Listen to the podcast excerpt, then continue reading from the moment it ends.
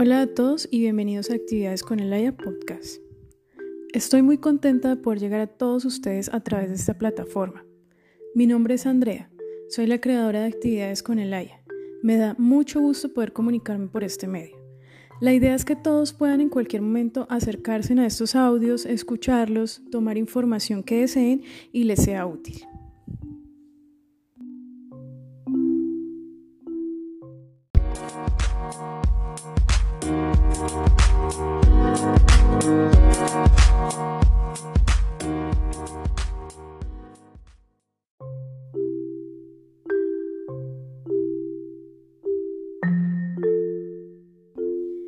Actividades con el AYA es un espacio donde comparto ideas creativas, juegos divertidos, experimentos caseros.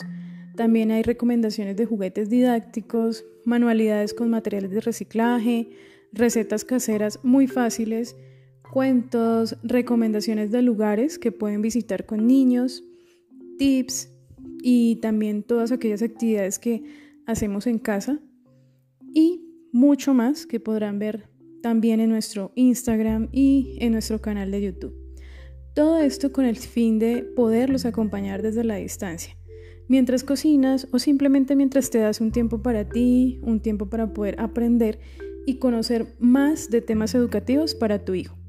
Estos temas sé que no solamente le pueden interesar a padres, sino también a tíos, a niñeras, abuelos, bueno, en general a todos los que entran a este mundo de la enseñanza.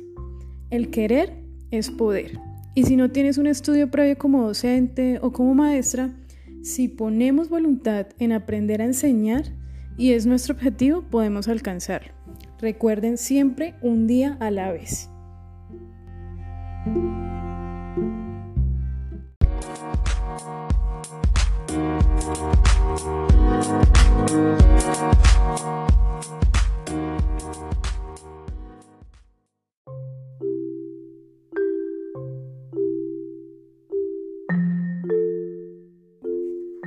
Yo empecé a hacer actividades en casa y la verdad no sabía que existía escuela en casa.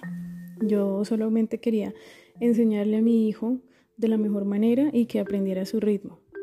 Estudié psicopedagogía infantil, luego una licenciatura en lengua castellana y comunicación.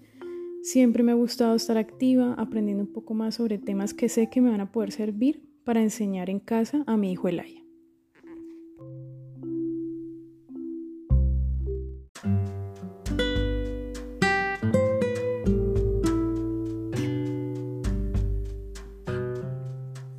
Me encantan las manualidades y se me facilitan mucho. Es por ello que me gusta estimular a mi hijo con muchas actividades sensoriales y creativas que sé que van a ayudar muchísimo a su aprendizaje.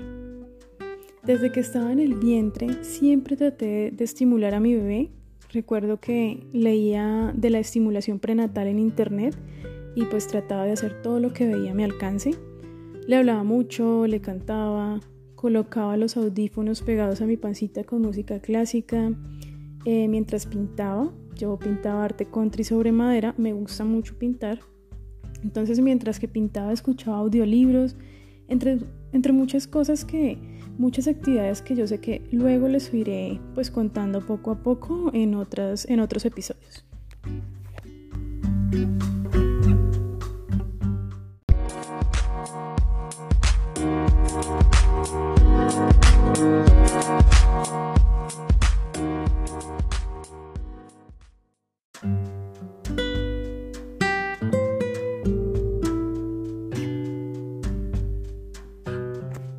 Desde que nació disfruto muchísimo el tiempo que compartimos, eh, realizamos actividades que ayuden a su coordinación, a su capacidad creativa. Recuerden que de todas las etapas del ser humano, la infancia constituye la etapa más importante. Imagínense algo así como los cimientos de una casa o de alguna construcción. Es así de importante. Y cuando hablamos de educación, no nos referimos únicamente a la adquisición de conocimientos académicos, ya que el término educación también incluye la parte no cognitiva. ¿Cuál es la parte no cognitiva? Es aquella que se refiere a la formación del niño o niña en valores. Toda la información que nosotros recogemos en los primeros años de vida nos sirve muchísimo para luego desenvolvernos en el mundo y que podamos desarrollarnos plenamente como personas. Es por eso que es tan importante la educación en la infancia.